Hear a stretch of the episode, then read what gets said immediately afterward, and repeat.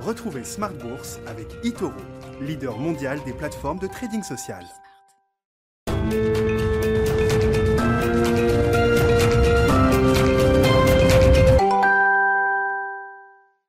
Et c'est reparti pour Smart Bourse, votre double dose quotidienne de marché en direct sur Bismart, chaque jour à la mi-journée, 12h30, 13h, et le soir, la grande édition, pendant une heure, le grand digest de l'information économique, financière et boursière à partir de 18h30. Au sommaire ce soir, l'inflation aux États-Unis qui se redresse au mois de mars, c'était attendu, l'inflation euh, globale euh, progresse à 2,6% sur un an au mois de mars par rapport à une marque au mois de février qui était d'1,7%, donc on voit bien ce ce bond lié en grande partie aux effets de base, mais pas que, puisque quand on regarde l'inflation cœur, l'inflation sous-jacente, l'inflation euh, au sens strict, au sens pur du terme, on voit là aussi une progression, d'ailleurs un peu au-delà de ce que le marché pouvait attendre, une progression d'1,6% sur un an pour cet indicateur de, de prix à la consommation aux États-Unis. Les plus gros chiffres sont encore sans doute devant nous, et c'est intéressant de noter que le marché a gardé ses nerfs, c'est le moins qu'on puisse dire après la publication de ce chiffre, puisqu'on a même vu une légère détente des taux longs américains avec un 10 ans américain qui se stabilise autour de 1,65% ce soir. On en parlera bien sûr avec nos invités de Planète Marché. L'autre chiffre du jour qu'on va commenter, c'est la progression des ventes trimestrielles de LVMH, la plus grosse capitalisation boursière en Europe, quasiment 300 milliards d'euros de, market cap. LVMH qui a publié des chiffres plus que solides euh, avec une croissance organique de 30% sur un an pour les ventes du premier trimestre de LVMH qui a d'ailleurs la la décence de mettre ces chiffres en comparaison au premier trimestre 2019, hein, l'année sans crise évidemment, et on est là aussi sur une progression euh, assez significative de 8% en organique pour les ventes de LVMH sur ce premier trimestre 2021 comparé au premier trimestre de 2019. LVMH qui a ainsi effacé la crise et qui renoue avec la croissance après quelques trimestres à peine de décroissance au cours de l'année 2020. Voilà pour les gros sujets du jour avec nos invités de Planète Marché. Parlera bien sûr dans un instant. Vous aurez le résumé complet de cette séance avec Nicolas Pagnès d'ici euh, quelques secondes depuis la salle de marché de Bourse Direct. Et un CAC 40 qui est, est allé flirter avec les 6200 points au cours de cette séance. Enfin, dans le quart d'heure thématique de Smart Bourse, à partir de 19h15 chaque soir, vous le savez, marché à thème. Le thème du jour sera consacré aux petites capitalisations, les small caps. Et c'est Pierre Chang qui sera avec nous pour en parler, spécialiste et gérant de portefeuille chez Tocqueville Finance.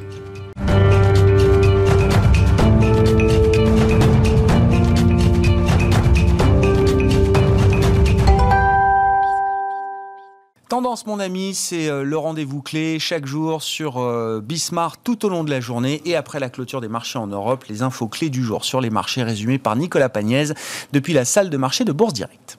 Clôture dans le vert ce soir pour le CAC 40, l'indice parisien qui continue sur sa lancée et gagne 0,36% à 6184 points.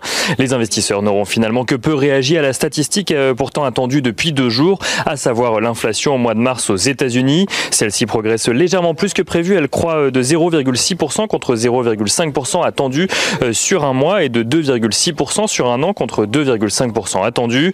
Une très légère accélération qui aurait pu avoir pour effet de raviver les craintes des investisseurs d'habitude sensibles aux poussées inflationnistes. Mais en France comme en Allemagne ou même aux États-Unis à l'heure de la clôture parisienne, la tendance est au mieux en légère hausse et au pire proche de l'équilibre. Les rendements obligataires se détendent également. Le taux à 10 ans américain qui était monté à 1,68% avant 14h30 heure de la publication de, donc de l'inflation est revenu depuis sur les 1,66% auxquels les investisseurs sont habitués depuis plusieurs jours. À noter d'ailleurs qu'après une émission de 58 milliards de dollars en obligations d'État à 3 ans et 38 milliards de dollars en obligations d'État à 10 ans, le Trésor américain s'apprête aujourd'hui à émettre 24 milliards de dollars d'obligations à 30 ans. Sur le front sanitaire, on notera que c'est au tour du vaccin développé par Johnson Johnson de faire face aux réticences des autorités de contrôle après l'identification de caillots sanguins chez certains patients ayant reçu une dose. La FDA et le Centre américain pour la prévention des maladies ont demandé une pause dans l'administration du vaccin, le temps de faire la lumière sur six cas de thrombose, une demande est une nouvelle donc à relativiser par le fait que plus de 6,8 millions de doses ont déjà été administrées aux États-Unis. Du côté des statistiques à présent à suivre aujourd'hui, les investisseurs ont pu découvrir ce matin l'indice ZOO de la confiance des investisseurs allemands en ce qui concerne les perspectives économiques au mois d'avril. Celle-ci ressort à 70,7 points donc au mois d'avril, soit moins élevé que les 76,6 points au mois de mars, mais surtout beaucoup moins élevé que les attentes des analystes qui en attendaient euh, par exemple 79 points euh, selon euh, Reuters. Au Royaume-Uni, la production industrielle progresse de 1% au mois de février sur un mois, portée notamment par une progression de 1,3% de la production manufacturière à proprement parler. Le Royaume-Uni qui affiche un déficit commercial de 10,7 milliards de livres sterling sur le mois de février, creusant un peu plus ce déficit par rapport au mois de janvier, avec donc une progression de ses importations mais aussi de ses exportations. Côté valeur à présent, Air France a annoncé ce matin euh, procéder à l'augmentation de capital prévue dans le cadre du soutien donc apporté par euh, l'État français. Air France qui compte lever 988 millions euh, d'euros au prix de 4,84 euros par action. Un prix qui a d'ailleurs fait tiquer les investisseurs ce matin alors que le cours de l'action à la clôture hier soir était aux alentours des 5,3 euros. Air France qui annonce également renforcer ses liens avec son partenaire China Eastern Airlines sur des sujets commerciaux mais aussi non commerciaux. China Eastern Airlines qui participera euh, d'ailleurs à l'augmentation de capital. On notera euh, également que Alstom annonce euh, un, contrat de 2,7 milliards d'euros avec la compagnie ferroviaire danoise DSB, un contrat qui portera sur la livraison de 100 nouveaux trains électriques. Et enfin, en ce qui concerne le rapprochement prévu entre Veolia et Suez, Antoine Frérot a annoncé ce matin que la fin de l'OPA devrait vraisemblablement avoir lieu à l'automne. Antoine Frérot, donc le PDG de Veolia.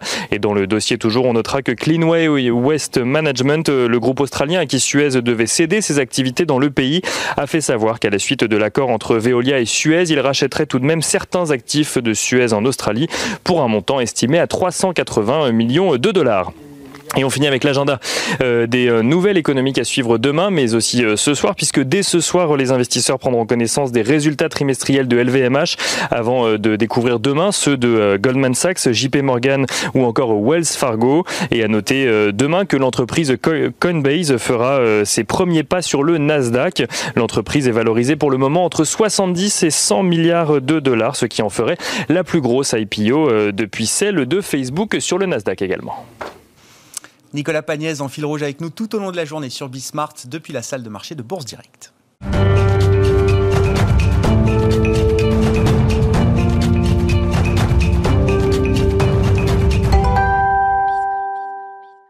Trois invités avec nous chaque soir pour décrypter les mouvements de la planète marché. Philippe Fournier est à mes côtés en plateau, le directeur des gestions privées de BNP Paribas. Bonsoir et bienvenue Philippe. Bonsoir Grégoire. Hervé Gouletker nous accompagne en visioconférence, senior economic advisor pour Accuracy. Bonjour et bienvenue euh, Hervé. Merci beaucoup d'être avec nous à distance. Et par téléphone, à distance également, Alain Dubrul, le directeur de la gestion de Claresco. Bonjour à vous Alain et merci beaucoup d'être avec nous. Alors bon, mon, mon cœur balance parce qu'on a eu le chiffre d'inflation aux États mais on vient d'avoir les chiffres de LVMH, et en fait, je crois qu'il faut mettre LVMH à la une. On parle de l'inflation depuis des mois, et on va en dire un mot évidemment, mais quand même, un premier commentaire sur la croissance. Euh, alors, LVMH nous dit bon début d'année. Euh, il y a toujours un peu d'humilité dans la communication financière de, de, LVMH. Philippe, on parle d'une croissance organique pour l'ensemble des, des ventes de LVMH de 30% sur un an. Et LVMH se compare évidemment par rapport au premier trimestre 2019, ce qui est là, là la bonne manière de procéder euh, effectivement. Par rapport au premier trimestre 2019, les ventes de LVMH sur le premier trimestre 2021 sont en progression de 8%. Quand on regarde la division mode et maroquinerie, LVMH, le flagship de LVMH, on est sur une croissance de 52% sur un an et de 37% par rapport au premier trimestre 2019. Alors ça montre déjà une chose, la résilience incroyable de cette entreprise le fait de sa structuration euh, sous différentes marques, évidemment, qui permet cette résilience, hein. le déploiement international, alors même qu'on pourrait penser, on aurait pu penser qu'elle souffre magistralement de la pandémie, parce que c'est quand même un, segment de marché qui est très haut de gamme, très particulier, et pour autant, on a des résultats qui sont absolument remarquables. Hein. Euh, j'imagine et j'espère que les autres qui vont suivre seront de même acabit, peut-être pas, mais en tout cas, ça confirme bien évidemment la prédominance de ces entreprises, cette entreprise au niveau mondial. Ça confirme également le prix de cette entreprise. Hein. Je veux dire quelque part, euh, quand on délivre des résultats pareils, évidemment le prix à payer pour les, obtenir ces résultats et donc obtenir les actions est très élevé. Mais je crois que c'est quand même une valeur vraiment qui est une valeur euh, cœur de portefeuille quand on veut se jouer ce segment du luxe. Et là, on voit que même dans une crise de cette ampleur, le segment du luxe, dont on aurait pu craindre effectivement qu'il s'effondre, et il a montré sa, force et sa résilience parce qu'il y aura toujours des riches au niveau mondial, même dans les pires crises. Hein. Ouais, spectaculaire. Dans, la lignée de LVMH, on aura les chiffres de L'Oréal également euh, jeudi soir, mais c'est vrai qu'on a à peu près les, les mêmes moteurs. On n'est pas sur les mêmes segments de marché, mais on peut imaginer que la diversification géographique, notamment de ces groupes, leur permettra d'afficher des chiffres de croissance spectaculaires. Alain, Alain Dubrul, je poursuis avec vous sur euh, le, dossier LVMH et le signe, le signal que LVMH euh, envoie. Je rappelle, c'est quand même la plus grosse capitalisation européenne, quasiment 300 milliards d'euros de, market cap. Donc c'est quand même un, signal fort qui est envoyé au marché, euh, Alain. Oui, oui, tout à fait. Alors, ce qu'il faut bien rappeler aussi, c'est que LVMH donc, a une présence mondiale et une présence qui est de plus en plus, comme pour L'Oréal d'ailleurs, tirée par la Chine.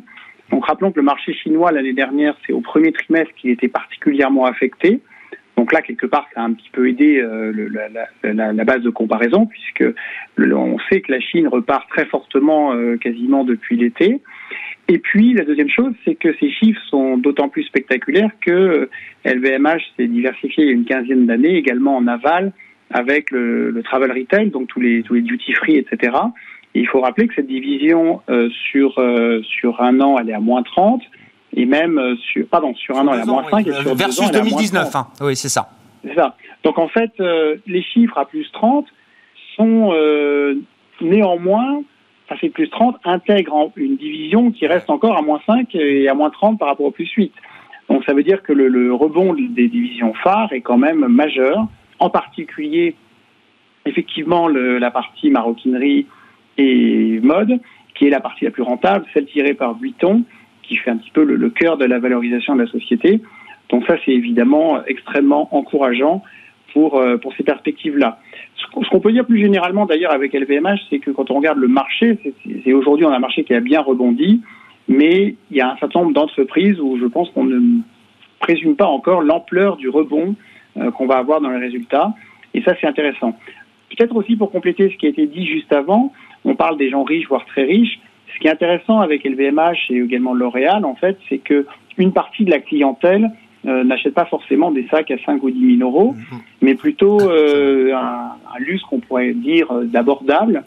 Et qui, en fait, c'est une des raisons pour lesquelles le succès est tel en Chine, c'est que ces sociétés adressent en fait le, la classe moyenne supérieure, qui est en très très grande expansion dans ce pays puisqu'aujourd'hui, on considère que, alors pour élevage, il y a probablement 50 à 100 millions de Chinois qui sont vraiment dans le cœur de cible, peut-être pour L'Oréal plutôt 200 millions parce que ça, ça vise plus bas, mais l'effet d'enrichissement ou la montée en puissance de la classe moyenne au cours des 5-7 prochaines années, quand bien même la croissance de la Chine passerait de plus 6 à plus 4, elle est là et elle va véritablement euh, se poursuivre.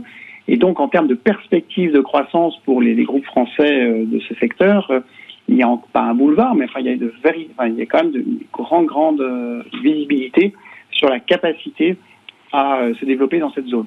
Et puis également dans les autres zones, ça a été dit, le côté diversification, le fait d'être sur un certain nombre de marques, d'être sur plusieurs marchés, ils ont une bonne présence aux États-Unis, en Europe bien sûr, mais ce qui est important, par exemple, c'est que les touristes chinois, il n'est pas du tout certain qu'ils reviennent cette année en Europe. Eh bien, c'est pas grave, ils consomment sur place. Effectivement, hein, LVMH note dans ses commentaires que les États-Unis et l'Asie sont en forte croissance. L'Europe reste en recul avec évidemment des contraintes sanitaires qui sont encore, euh, qui sont encore importantes. Et puis l'arrêt du tourisme également. Ce qui est spectaculaire, hein, quand on compare par rapport à 2019, mode et maroquinerie, c'est plus 37%. Mmh, Louis Vuitton, euh, notamment, progresse de 30% peut-être par rapport au premier trimestre 2019. Oui, moi ce que je veux dire par rapport à ce que disait Alain, c'est que euh, peut-être en Asie, on a aussi un autre phénomène, c'est que effectivement ça s'est réouvert bien avant. Il y a eu aussi un phénomène d'amassement d'épargne pour les ménages, pour les ménages aisés également. Il y a aussi certainement une espèce de libération vers la consommation. Et pour ces ménages-là, comme ça a été dit très justement précédemment, ces ménages-là se précipitent sur des produits de luxe à l'achat. Hein. Et je pense qu'on a aussi un engouement retrouvé parce qu'il y a quelque part eu beaucoup d'épargne qui était disponible et on a pu peut-être acheter encore un peu plus que ce qu'on achète traditionnellement dans ce cas de figure. Bon, eh bien justement, de, de l'épargne à l'appétit de consommation, venons-en à parler d'inflation. Hervé Gouletker, ça nous amènera à parler du pricing power des entreprises également. C'est pas un vrai sujet pour LVMH. Ils ont au contraire un, pricing power très important. Euh, Hervé, l'autre gros chiffre du jour, c'était le chiffre d'inflation, l'indice des prix à la consommation aux États-Unis pour le mois de mars. Il y a plusieurs manières de le lire, de le regarder, mais c'est vrai que le chiffre est d'ailleurs un peu au-delà de ce que le consensus pouvait euh, prévoir. On est sur une progression euh, en rythme annuel de 2,6% pour l'inflation globale aux États-Unis. Et si on enlève les éléments volatiles, les prix de l'énergie notamment ou de on est sur une inflation cœur, comme on l'appelle, qui progresse de 1,6% sur un an. Au-delà de ces chiffres, quels sont les, enseignements qu'on peut retirer de ce, rapport, euh, Hervé? Je pense que sur les prix à la consommation, je dirais, à part les effets bases, à part euh, les changements de pondération, on force est de reconnaître qu'on ne voit pas grand-chose, au moins pas, pas grand-chose de très inquiétant. Je pense que si on regarde euh, la psychologie du marché par rapport au prix, ce qu'il faut dire, c'est que le marché a été mis en alerte euh, par vraiment l'amont de la chaîne de transformation et de distribution. Hein. C'est à ce niveau-là que on a vu les prix des matières premières. C'est à ce niveau-là que dans les enquêtes de conjoncture, on a vu une alerte par les directeurs d'achat qui nous disaient que euh, les prix à l'entrée, eh, eh, eh bien, euh, euh, croissaient rapidement. Là, on est complètement à la sortie, hein, on est à l'aval du système.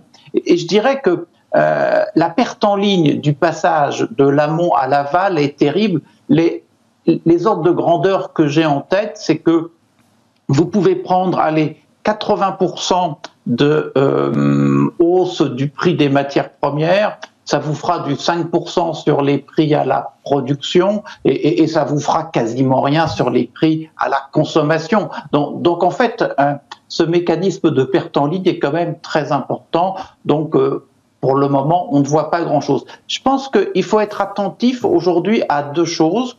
D'abord à la formation des coûts et deuxièmement au comportement des ménages. On en a parlé pour LVMH. La formation des coûts, en fait, dans les économies euh, européennes, américaines, c'est moins une affaire de matières premières qu'une affaire de coûts salariaux. Donc, l'évolution des salaires, l'évolution de la productivité, je dirais, tant qu'on n'a pas de vraie tension sur le marché du travail, on devrait plutôt être tranquille de ce côté-là.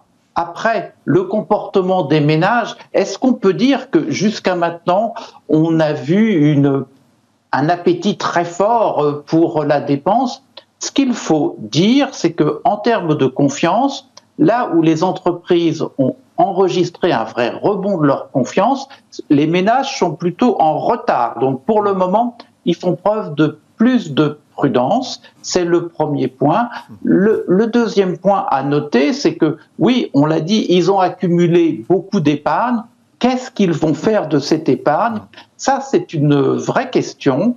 Euh, moi, j'ai l'impression que le message envoyé au moins par l'histoire, alors c'est vrai que l'histoire actuelle euh, se passe dans des moments assez différents des épidémies passées, mais une épidémie, c'est quand même un élément qui pousse à l'inquiétude, qui pousse à garder des niveaux d'épargne relativement élevés. Donc oui, une partie de l'épargne actuelle va repartir vers la consommation, c'est clair, mais de là à dire qu'on aura une fringale de dépenses aussi marquée demain que ce que l'on a pu avoir avant, moi, c'est pas l'hypothèse que je ferais. Une fois que j'ai dit tout ça, oui, il y a de l'inflation en amont, le, fait qu'elle euh, que durablement on la retrouve sur l'aval, c'est-à-dire sur la consommation des ménages, c'est pas l'hypothèse que je privilégierais. Sur, sur la dynamique et le comportement des ménages, euh, Hervé, est-ce qu'il faut ajouter dans l'équation désormais la perspective de remontée de taxes aux États-Unis pour les entreprises bien sûr, mais peut-être également pour euh, certaines catégories de ménages? Est-ce que ça peut là aussi peser sur le, le comportement et inciter à thésauriser encore un peu plus? Alors, je pense que du côté de la fiscalité, qu'il s'agisse euh, de grandes entreprises qui souvent ont des taux d'impôt optimisés, euh, qu'il s'agisse de ménages aisés, on change d'époque. On change d'époque, c'est-à-dire que euh, dans ces moments plus compliqués, dans ces moments où l'accent est mis sur la nécessité de réussir à intégrer davantage de monde au sein de l'économie, au sein du, marché du travail, et tout ça va demander des efforts collectifs, et, ces efforts collectifs vont être portés donc par ces grosses entreprises, par ces ménages aisés. Oui, aux États-Unis, il y aura des hausses de taxes parce que il y a euh, des degrés de liberté pour le faire. Hein. Les niveaux de prélèvement sont relativement bas. Et, c'est pour ça que lorsque l'on regarde euh, la politique de relance américaine, hein, il y a eu le moment du soutien. Là, on entre dans un moment de relance. Il faut bien voir que les gros chiffres, le plan d'infrastructure, 2200 milliards, eh bien, sont quand même un peu neutralisés par le fait que ça va être financé par des revenus fiscaux que l'on va trouver donc dans ces euh, deux poches. Et oui, ça aura, ça aura un impact sur la croissance. C'est pour ça que, euh, au-delà du fait que ce plan d'infrastructure finalement se décline sur longue période et en fait ne va pas au-delà de un point de produit intérieur par an, ça ne veut pas dire que ça sera un surcroît de croissance directe parce qu'il faudra le financer. Donc cette espèce de, de vision euphorique qu'on peut avoir aujourd'hui parce que sur deux ou trois trimestres, on va avoir des chiffres de croissance très très forts aux États-Unis d'abord et sans doute en Europe ensuite. Il ne faut pas trop extrapoler. Après, on va euh, rentrer, je dirais, euh, sur un rythme de croisière dont on ne sait pas grand-chose aujourd'hui. Mais par exemple, dans le cas américain, on va sans doute faire d'un trimestre à l'autre, en rythme annuel, autour de 10 points de croissance au deuxième trimestre, peut-être euh, un niveau comparable, un peu inférieur au troisième trimestre. Évidemment, on ne peut pas extrapoler mmh. cela. Bon, Philippe Forny, vos, commentaires, vos réactions. Encore une fois, le sujet clé, c'est euh, l'inflation, la, la, la, la, persistance ou non d'une inflation euh, plus, euh, plus élevée. On, sait que les chiffres devant nous vont être importants. Intéressant de noter que le marché semble avoir déjà bien, bien digéré cette idée-là. Oui, alors nous, on est les tenants aussi du, du prurite d'inflation, c'est-à-dire la montée un peu brutale, peut-être, et dans les chiffres qu'on va avoir sur ces prochains mois. Et puis ensuite, dans un deuxième plan, des choses qui se calment. On l'a, on l'a évoqué tout à l'heure, parce qu'effectivement, un des facteurs clés pour les États-Unis, notamment, c'est la capacité à trouver un emploi.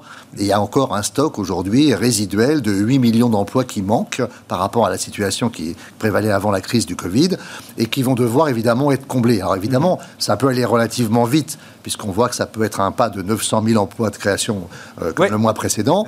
Mais encore une fois, euh, au départ, ça va vite et après, ça va un peu moins vite. Et si vous, vous croisez ça avec le taux de participation qui est assez faible, évidemment, on voit que ce réservoir, il reste quand même très présent. Et ça, c'est un facteur qui appuie à la baisse sur l'inflation, comme l'a dit Hervé à l'instant.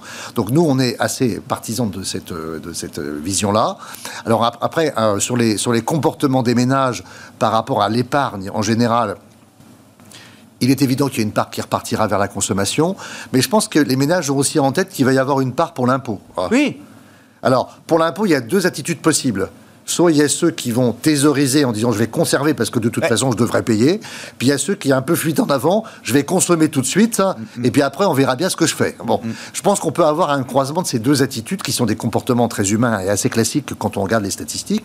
Et, évidemment, euh, on va avoir un, volume d'épargne qui, qui va rester certainement plus important que ce qu'il était avant cette crise, mais qui aura tendance à diminuer avec le temps, bien évidemment, parce que les gens vont revenir un peu vers la normale on aura les ventes au détail du mois de mars euh, après-demain aux États-Unis. Hein. là aussi, ce sera intéressant. Le mois de février avait été un peu compliqué avec des phénomènes météo, notamment des euh, coupures d'électricité au Texas. Hein, il faut s'en souvenir. Et donc, le mois de mars devrait montrer peut-être euh, là aussi hein, un rebond important de la consommation aux États-Unis, avec en plus une dynamique de, réouverture qui, progresse. À ce sujet, Alain Dubrul, comment vous regardez la situation sanitaire? On en parle beaucoup moins. On en parlait quotidiennement sur les marchés. On en parle beaucoup moins parce que c'est vrai que le, risque sanitaire est, quand même beaucoup moins significatif qu'avant avec l'arrivée des vaccins, mais on a quand même encore des situations très, très divergentes, avec euh, des situations euh, hors de contrôle, je dirais, dans certains gros pays émergents. Je pense au Brésil, bien sûr, l'Inde euh, également.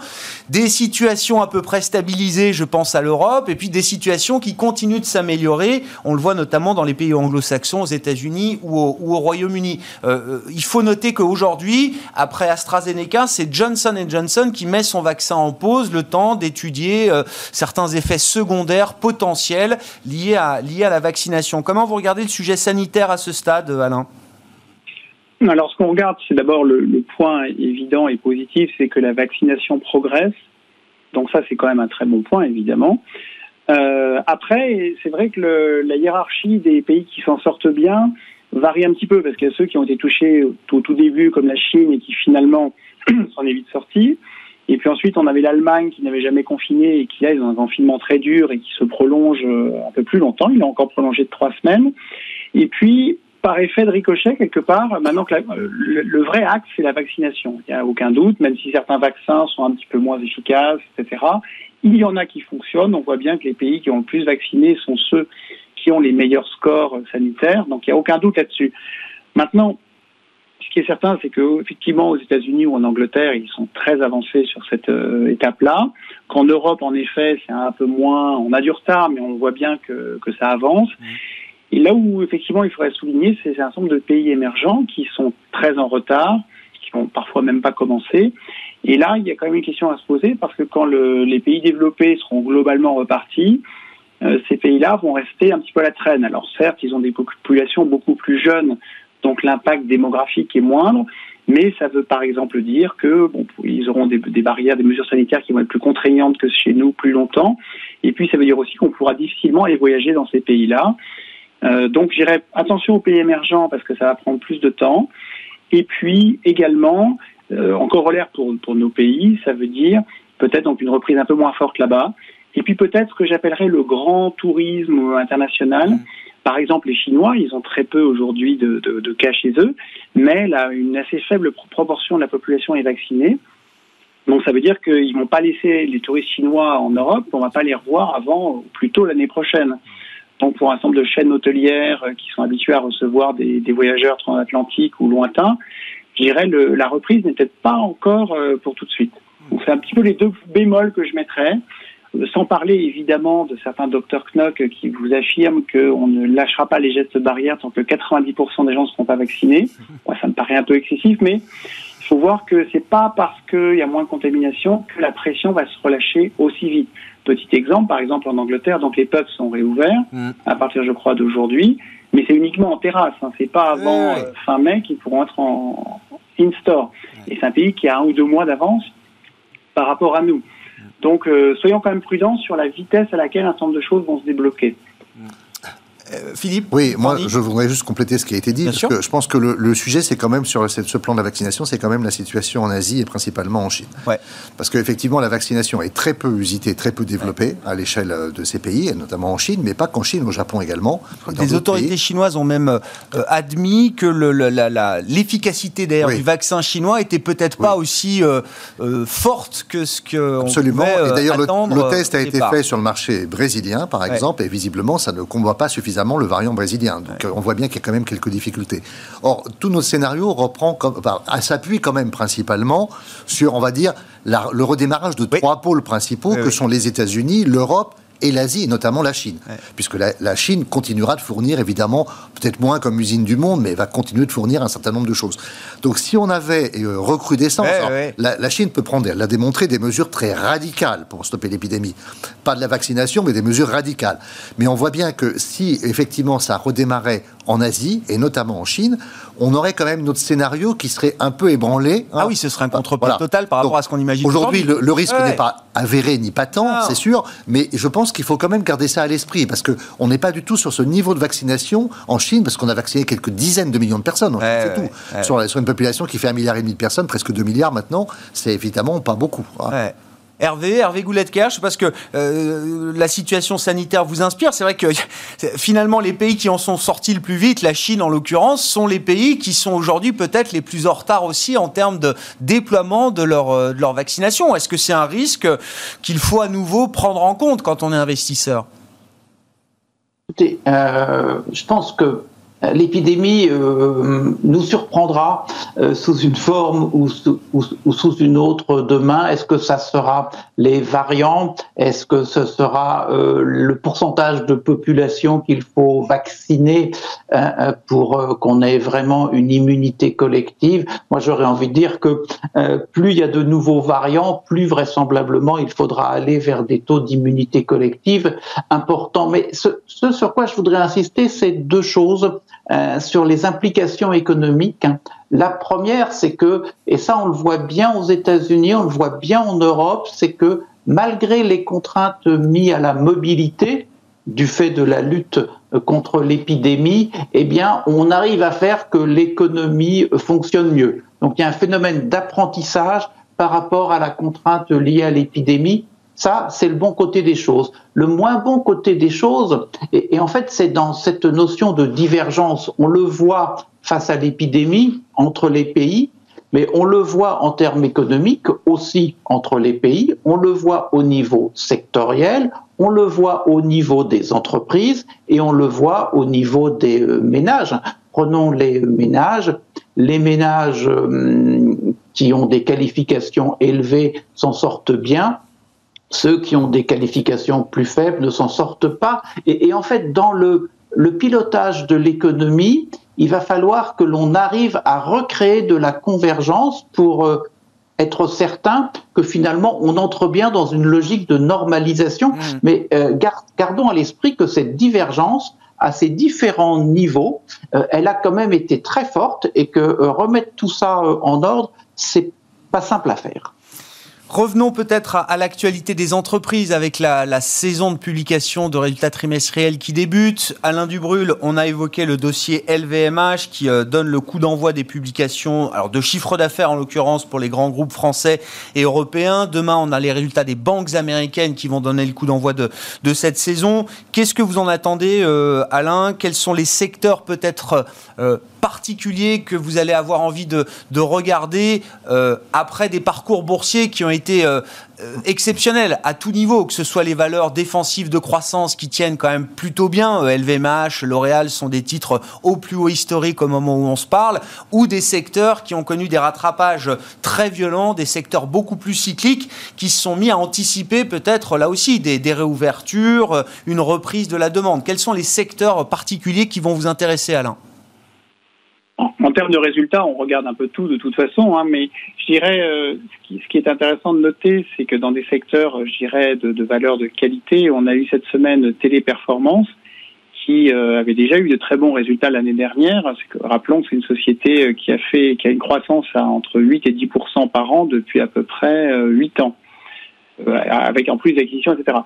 Et là, euh, c'est une société donc, historiquement faisait beaucoup de centres d'appel et on aurait pu craindre qu'avec le Covid, les gens soient obligés de rester chez eux et que le business s'effondre. En fait, c'est tout à fait l'inverse qui s'est passé. C'est qu'ils ont été parfaitement capables de faire travailler les gens de chez eux et ils ont bénéficié en fait de ce monde où tout se fait à distance. Et là, au premier trimestre, ils sortent un chiffre d'affaires à plus 36%, ce qui est phénoménal. Alors certes, c'est un peu ces gens qui, c'est à eux que les États sous-traitent le fait de rappeler les gens pour se faire vacciner, par exemple. On comprend que ça accélère ponctuellement l'activité, mais le, plus 36 n'est pas que lié à ça, il est spectaculaire. Ben, le titre, bon certes, il est monté avant, hein, mais il a monté de 4% sur l'annonce, et finalement, il s'est à peu près tassé. Pourquoi? Parce que la boîte est exceptionnelle, extraordinaire. D'ailleurs, c'est intéressant de voir ce que va faire LVMH demain, mais ça fait partie des secteurs qualité, si on peut dire, qui sont quelque part, je dirais pas délaissés, mais qui sont où on sait que c'est bien et pour l'instant le la hausse ne peut être alimentée que par de très bons résultats. Et ça veut dire quoi ça veut dire même, même, si ces groupes-là, euh, qui ont ce statut de valeur de qualité défensive, fonds de portefeuille, même s'ils ont des publications au-delà des attentes, c'est pas évident que boursièrement, il y a encore beaucoup à faire sur ces euh, titres-là. Disons que si, si, évidemment, ils vont ah, monter. Hein. Les performances, c'est à plus de 10% de hausse depuis le début de l'année, mais je dirais que la hausse va pas être euh, cosmique parce qu'on sait déjà que c'est des bons groupes et que depuis novembre, en gros depuis la confirmation que les vaccins vont être la solution, on a un mouvement de rotation sectorielle qui délaisse un peu les valeurs de qualité et qui va chercher les valeurs plutôt cycliques ou certains diront value pour leur capacité à rebondir. Par exemple, ce serait intéressant de voir les résultats de sociétés comme ArcelorMittal, où on note depuis six mois une forte augmentation des prix du minerai de fer, puis mhm. du métal transformé. Et c'est un groupe qui augmente, Arcelor, ils augmentent leur prix quasiment tous les 15 jours. Et donc, euh, il y a une demande très importante. Et donc, effectivement, dans des groupes comme cela, les cours de bourse commencent à pas s'envoler, mais en tout cas, anticipent une, une reprise cyclique très forte. Et donc là, il ça va être intéressant de voir dans quelle mesure cette euh, accélération se traduit dans les chiffres d'affaires et dans les résultats. Je pense en effet qu'il y a moyen d'avoir un très fort rebond de résultats, mais là, le, ça va être le, un peu le reality check. est-ce que les résultats sont au rendez-vous? Et pour les valeurs cycliques, ça c'est essentiel. Bon. Et donc là, le, premier trimestre va être intéressant pour ça. Ah ouais. Philippe Fournier, effectivement, le moment de vérité, comme tous les trois mois, mais c'est vrai que dans la situation actuelle, ça va être un moment euh, important. Encore une fois, je le rappelle, tout a payé depuis un an. C'est euh, à la fois les valeurs stay at home, défensive, qualité dans un premier temps. un peu un tour de rôle. Et puis ensuite, voilà, c'est ça, tout le rattrapage. Mais en fait, sur un an, euh, on fait à peu près les mêmes performances si on a fait de la tech ou si on a fait euh, du, euh, des, matières premières et, et, de l'automobile, par exemple. Donc on arrive à un moment où on peut se poser des questions aussi, légitimement. après, je pense qu'il faut suivre le fil de l'histoire, c'est-à-dire enfin, le, fil de l'histoire à laquelle on croit, évidemment. L'histoire qu'on est en train de déployer, c'est une histoire de reprise économique dans différentes zones au niveau mondial. Le FMI annonce une croissance de 6%, qu'il a revu à la hausse. Euh, donc ça veut dire que si on suit ce fil-là, évidemment, ça va s'activer avec des temps différents selon les pays et selon les zones. Mais si on regarde par exemple les situations des pays développés, ben, fort logiquement, on va activer progressivement tout ce qui concourt au cycle de production. Mhm. Donc ça a commencé évidemment par la base, mhm. les matières premières. Après, vous avez la transformation de ces matières premières. À l'instant, on parlait des métaux, effectivement, avec Arcelor. C'est exactement l'illustration. Et on, on remonte cette chaîne-là. Et en fait, quand on investit dans nos portefeuilles, c'est un peu cette logique-là qu'on déploie. C'est-à-dire quand on dit qu'on va travailler sur des valeurs cycliques, mhm. alors on ne fait pas que des valeurs cycliques, mais c'est vrai qu'on a une grosse composante cyclique aujourd'hui, et on essaye d'ajuster tout ça, et on remonte cette chaîne, on va dire presque jusqu'au consommateur maintenant. C'est-à-dire à la capacité que demain le consommateur va avoir de dépenser plus d'argent sur des biens, sur des services, etc. Et c'est un peu comme ça qu'on construit le portefeuille. Alors on a été évidemment à une époque plutôt valeur de croissance, parce que c'était quand même ce qu'il fallait avoir. Mhm. Euh, aujourd'hui, et notamment je parle de la, la mégatech américaine, on trouve que c'est quand même cher. Euh, et on trouve que si on veut jouer, par exemple, le secteur technologique, entre guillemets, on préférait s'intéresser à quelque chose de plus transversal, comme les semi-conducteurs, et travailler sur le segment des semi-conducteurs et les entreprises qui les produisent, parce qu'on sait qu'aujourd'hui, on a des ruptures dans la chaîne de production. Et d'ailleurs, quand on parle de la croissance et des résultats des entreprises de demain, je pense qu'il ne faut pas oublier cet aspect-là. C'est-à-dire l'aspect de la chaîne logistique et des, ruptures qu'on peut avoir dans cette chaîne, parce qu'aujourd'hui, il y a une demande excessivement forte pour un grand nombre de choses et partout dans le monde simultanément. Et le bout du compte, c'est qu'il manque des pièces. Donc secteur par secteur et même entreprise par entreprise, il va falloir faire attention à ces phénomènes de, tension d'approvisionnement qui peuvent provoquer des, des trous d'activité pour certaines entreprises. Et, là, hein. c'est là où les analystes, évidemment, sont très importants, parce que de savoir détecter dans une entreprise la faiblesse qu'on peut avoir sur la chaîne logistique, mm, mm. parce que cette chaîne est trop étendue ou parce qu'il y a des stocks qui sont trop bas, hein, bah, évidemment, ça va avoir un prix sur la projection qu'on imagine du cours de bourse de cette entreprise. Donc là, on va devoir regarder donc deux choses, si je résume, trois choses on va regarder. On va regarder d'abord les résultats bien évidemment. On va écouter les guidance, c'est-à-dire les annonces perspectives, prospectives que donnent les chefs d'entreprise. Je rappelle que l'année dernière, ils ne faisaient plus aucun pronostic, d'accord?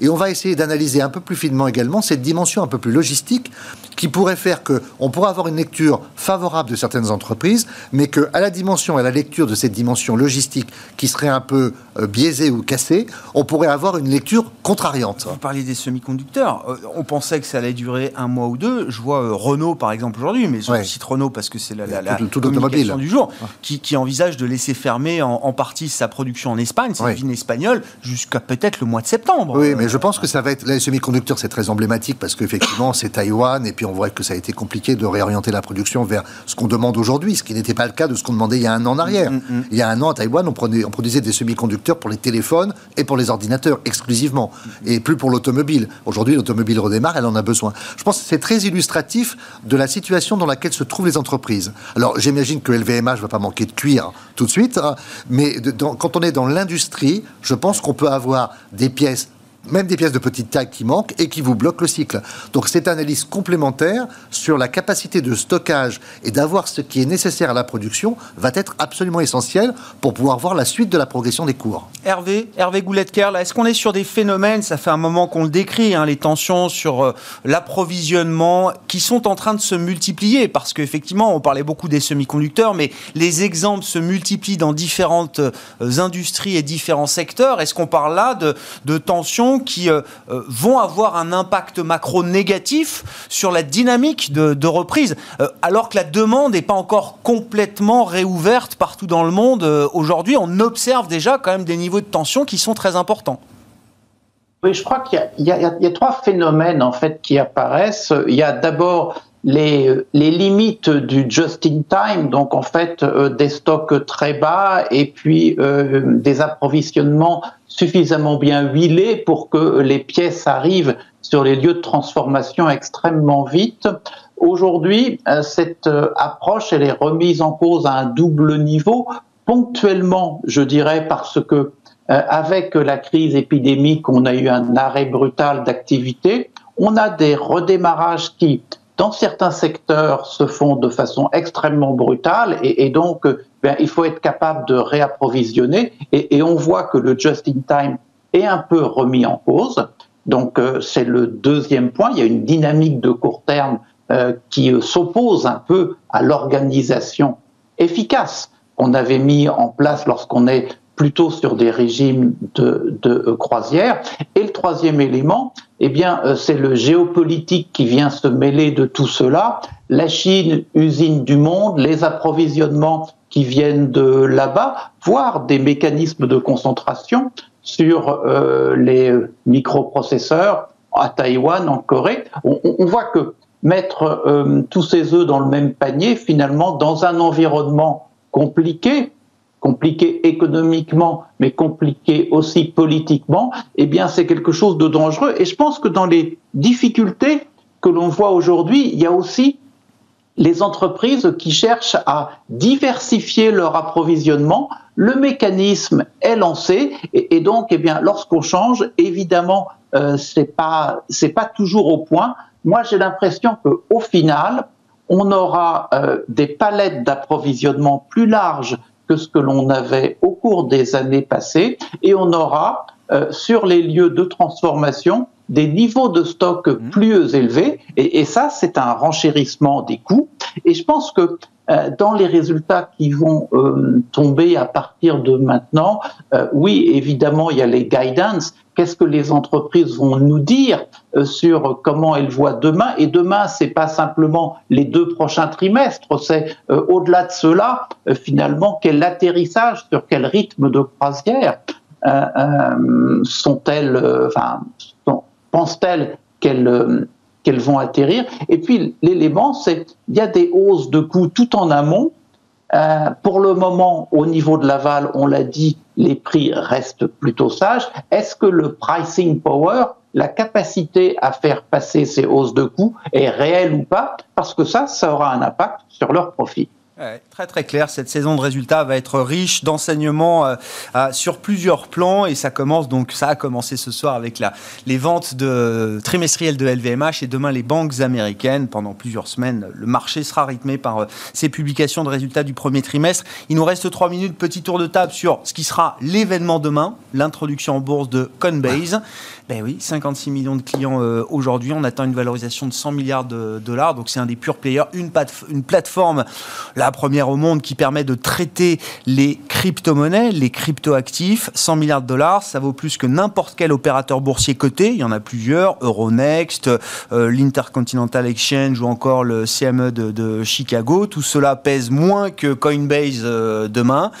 100 milliards de dollars, c'est aussi par exemple la market cap de Goldman Sachs. Si on compare, Coinbase n'est pas une banque évidemment, mais si on compare Coinbase à des, des acteurs du secteur financier. Vous voulez dire l'ancienne économie, la nouvelle je, économie je, oh, je, je, je, fais confiance à Goldman Sachs pour savoir gérer le virage vers les cryptos. Je pense que d'ailleurs ça fait peut-être partie des grandes banques de Wall Street ouais. qui donnent déjà accès à leurs clients à travers ouais, des ouais, trading desks à, à ce, ce, nouvel univers qui pèse aujourd'hui 2000 milliards de dollars. Non, je crois qu'on est, on est dans une phase de changement très important sur, la, sur cette dimension des crypto-monnaies. Ouais. Clairement, jusqu'à présent, ça a été un peu anecdotique et un peu branché, on va dire, pour certains.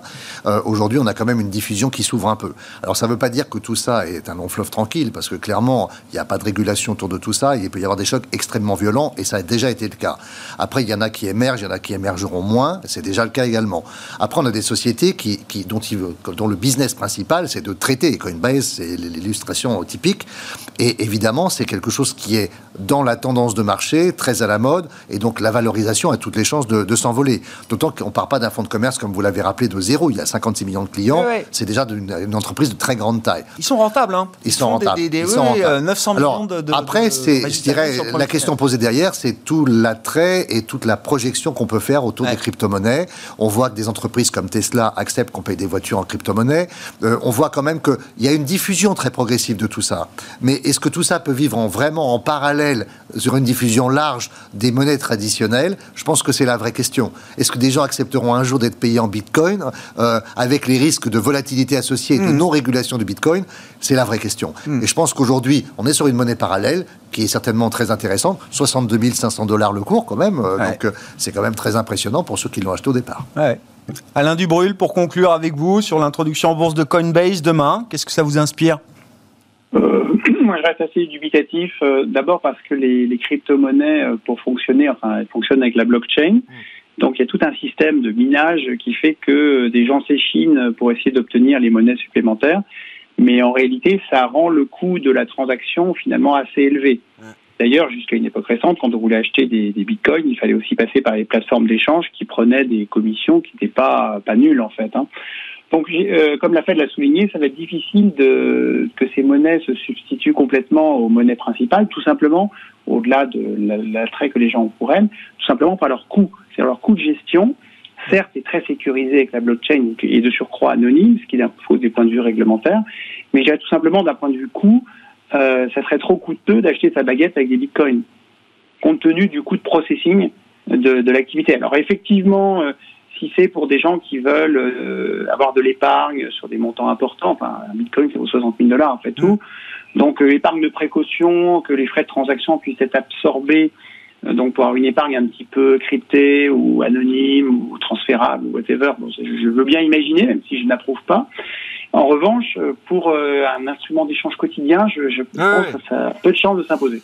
Bon, on suivra en tout cas l'introduction en bourse de Coinbase évidemment demain sur le Nasdaq. C'est un, direct listing d'ailleurs. Hein. Je crois qu'il n'y a pas d'augmentation de capital. On, vend euh, les, actions qui, euh, qui, sont déjà existantes pour s'introduire directement au Nasdaq. Et on parle d'une valorisation qui pourrait atteindre dans les premiers échanges les 100 milliards de dollars. Merci à vous trois. Merci messieurs d'avoir été les invités de Planète Marché dans Smart Bourse ce soir. Alain Dubrul qui est avec nous par téléphone, directeur de la gestion de Claresco. Hervé Gouletker en visioconférence, senior economic advisor chez Accuracy. Et Philippe Forny. Merci à vous Philippe d'avoir été en plateau, le directeur de la dégestion privée de BNP Paribas.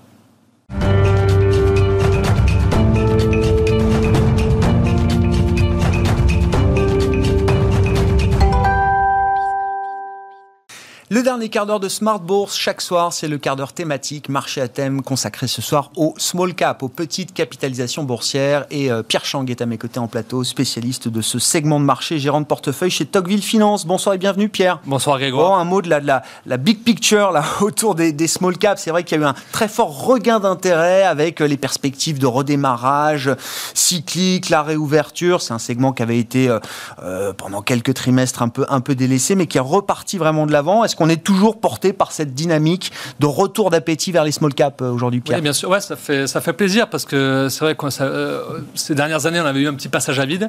Mais là, vraiment, les valeurs moyennes ont repris un peu leur tendance euh, voilà, de, de valeurs qui surperforment plutôt les grandes valeurs. Donc là, vraiment, depuis le début de l'année, le CAC Small, hein, qui est le représentant français des, valeurs moyennes, progresse de plus 15,5%. Donc c'est mhm. quand même une belle progression et euh, contre plus 11,5% pour le CAC 40. Donc on, est, on fait un peu mieux, mais euh, c'est vrai que si on prend sur un an, le CAC Small plus 73%, donc là c'est quand même euh, massif, contre plus 40% pour le CAC 40. Ah. Donc on a repris vraiment un trend de surperformance normatif. Voilà. Avec quel type de, de, secteur, de, de, leader? Est-ce que là aussi, comme sur les large caps, c'est devenu très cyclique? On cherche les, les sociétés, les dossiers qui sont les plus à même à profiter du cycle et à l'inverse, est-ce qu'on délaisse euh, bon, les, les darlings de marché, hein, les valeurs de fonds de portefeuille euh, mm. euh, portées par des méga trends Est-ce qu'il y a ce, phénomène un peu dual aussi dans ce marché Alors, ça a été très très violent en novembre avec, la découverte des essais cliniques, enfin les, les, résultats d'essais cliniques.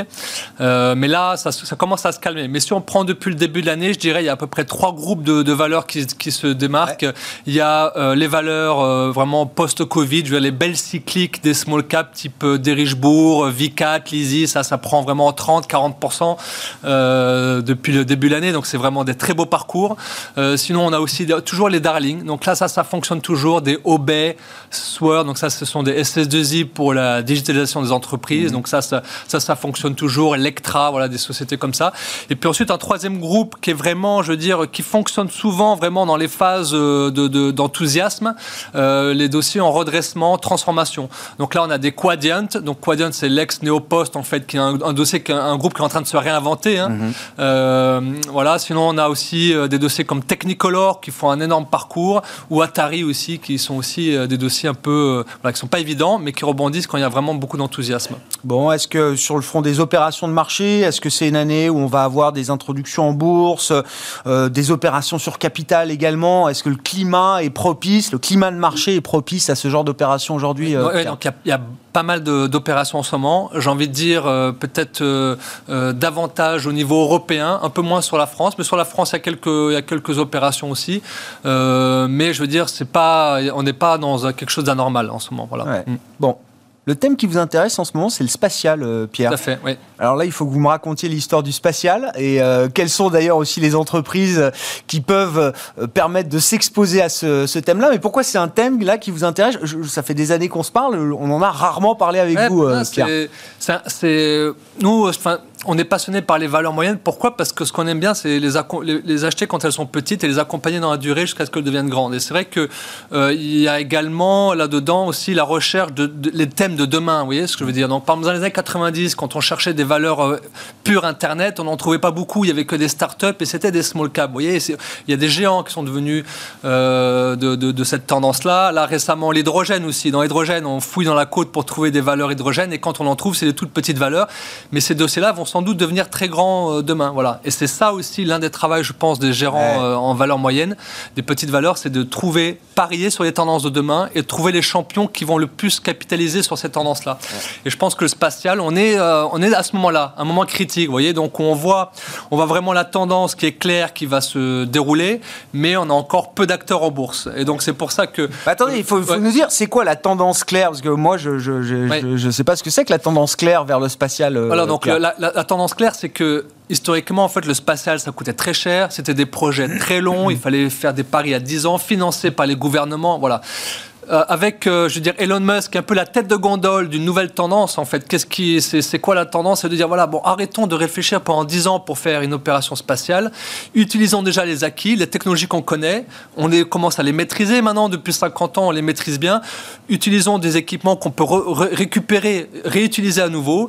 Euh, peut-être prévoyons des choses moins, moins haut, moins fort, moins puissant. Peut-être, soyons un peu moins ambitieux sur la, qualité des, équipements, mais faisons quelque chose de pragmatique et d'efficace. Donc là-dedans, je veux dire, il y a, il y a, pour moi, il y a trois thèmes à jouer dans Et là, ça devient un vrai secteur. Voilà, donc là, là, on commence à voir la tendance. Donc je vais, je vais vous en dessiner trois, trois qui me paraissent assez évidentes. C'est l'exploration déjà, donc aller sur Mars, euh, ramener des échantillons. Donc ça, pour l'instant, aujourd'hui en bourse, il n'y a pas grand-chose. Et c'est surtout financé par les gouvernements, donc c'est des projets étatiques. Voilà, pour l'instant, on en est encore à ce stade-là, mais euh, c'est peut-être, euh, ça viendra peut-être.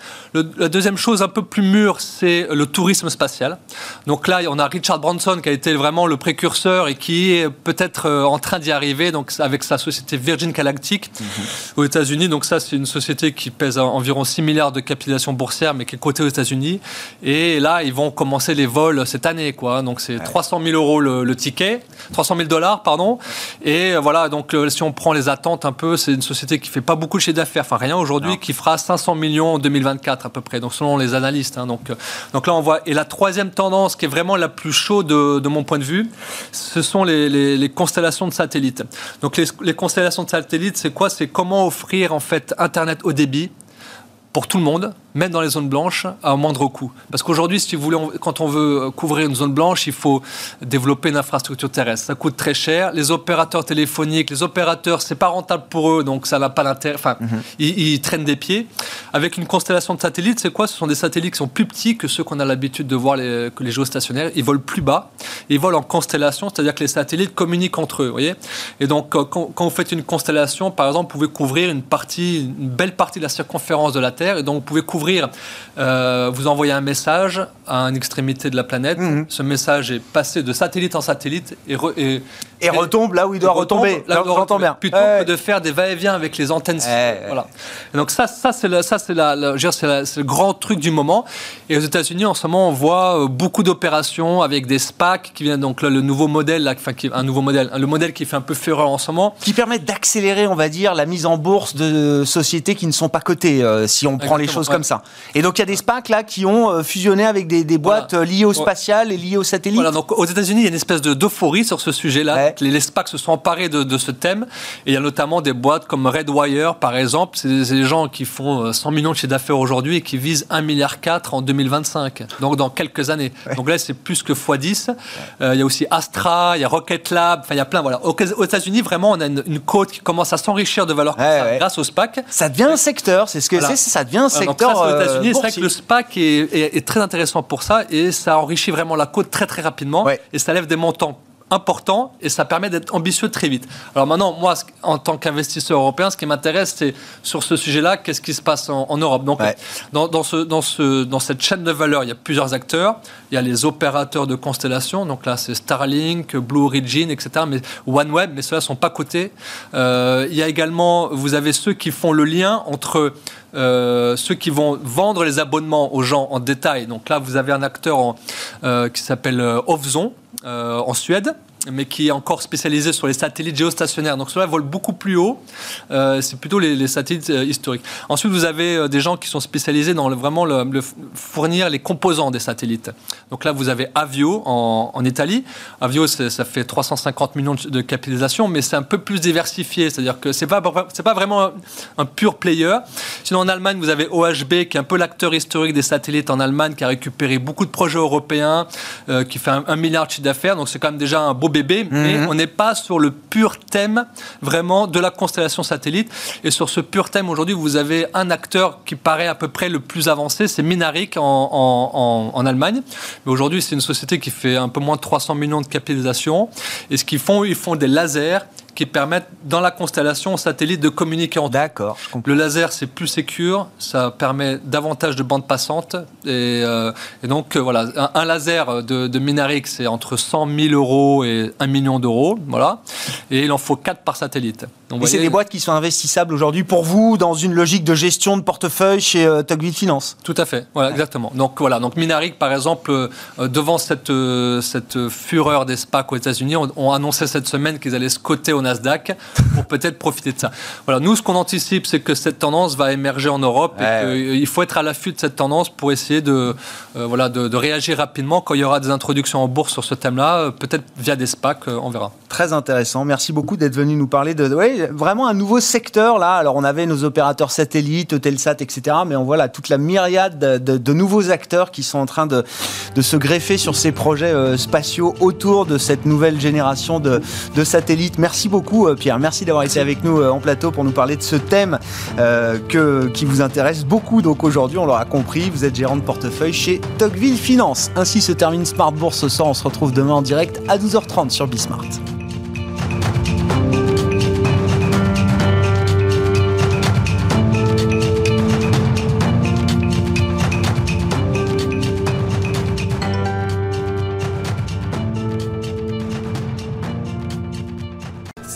Smart Bourse avec Itoro, leader mondial des plateformes de trading social.